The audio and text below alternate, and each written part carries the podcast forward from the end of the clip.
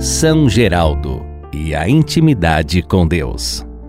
Texto e interpretação do missionário redentorista Irmão Taylor Bertoli.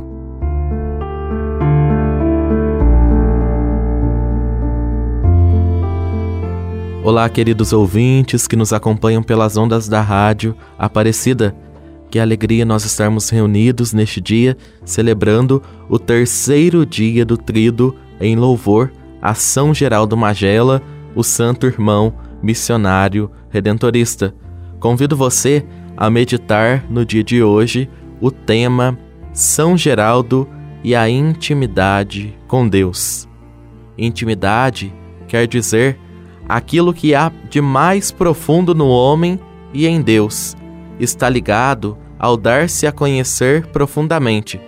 O próprio ser humano precisa querer dar-se a Deus no mais profundo de si, porque Deus conhece o nosso íntimo, mas é preciso buscar uma amizade profunda com Deus, o ponto de dizer: Já não sou eu quem vivo, mas é Cristo que vive em mim. Só teremos uma profunda intimidade com Deus por meio do Espírito Santo, pois só Ele pode nos levar a uma plena comunhão de alma com Deus. A nós, porém, Deus o revelou pelo Espírito, pois o Espírito sonda todas as coisas, até mesmo as profundidades de Deus. O Espírito nos leva para as profundezas de Deus, ou seja, a intimidade. É Ele quem nos revela Deus.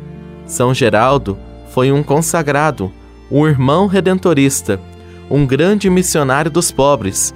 Tinha jeito e gosto para falar de Deus aos pequenos e humildes. Sua intimidade com Jesus na Eucaristia era de tal forma que se sentia aprisionado quando começava a rezar. Como fruto dessa intimidade, Geraldo possuía o dom da sabedoria, sobretudo quando se tratava da Santíssima Trindade e da Eucaristia. Ser íntimo do Senhor é apresentar-se ou estar diante dele despojado de si mesmo, é desvelar-se, tirar as máscaras, esvaziar-se totalmente, apresentar-se como dependente unicamente dele, sair da hipocrisia para a transferência, estar totalmente nu diante de Deus implica também em não ter vontade própria, assumir a vontade de Deus e não estar cheios de si. Aqui se faz a vontade de Deus, como Deus quer e quando quiser, assim dizia São Geraldo Magela. O viver submisso a Deus é caminho para uma profunda intimidade com Ele. Daí parte o ser dependente do Senhor. Assim a vida torna-se plena de sentido quando nos rendemos ao seu doce amor e ação do Espírito. A nossa maturidade espiritual só será plena, só chegará ao ápice quando entendermos o que significa sermos totalmente dependentes de Deus. A vida de Geraldo não foi fácil. Logo aos 12 anos de idade, perdeu o pai e, ainda muito jovem, teve que assumir as responsabilidades da família. Aprendeu o ofício de alfaiate e com o seu trabalho conseguia manter a família e sobravam os trocados para ajudar os necessitados. Ainda muito jovem, o chamado de Deus bateu em seu coração e o deixou inquieto. Sentia a necessidade de entregar-se totalmente à vontade de Deus.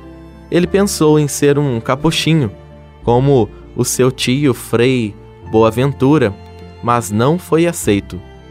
Tentou viver afastado de tudo e de todos como eremita, mas percebeu que ali também não era o seu lugar.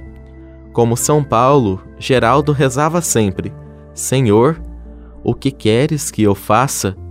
No seminário, Geraldo foi encantado a todos com suas qualidades. Como irmão redentorista, Geraldo faz alguns propósitos para alcançar seu objetivo de santidade e escreveu: Nunca acusarei ou comentarei os defeitos dos outros, nem sequer por brincadeira. Corrigirei a qualquer um, mesmo que seja o próprio superior maior, quando falar mal do próximo. Farei todo o esforço para evitar toda ocasião que se torne o próximo impaciente. Serei sempre disponível para ajudar quem precisa de ajuda. Sempre que me for permitido, visitarei os enfermos várias vezes ao dia. Procurarei fazer as coisas mais difíceis por amor a Deus. Por isso, Geraldo é santo e modelo de santidade para todos nós. Geraldo foi uma pessoa de convicção e coragem. Dizia: é necessário ter fé para amar a Deus, pois quem não tem fé está em falta com Deus morreu aos 16 de outubro de 1755, com apenas 29 anos de idade.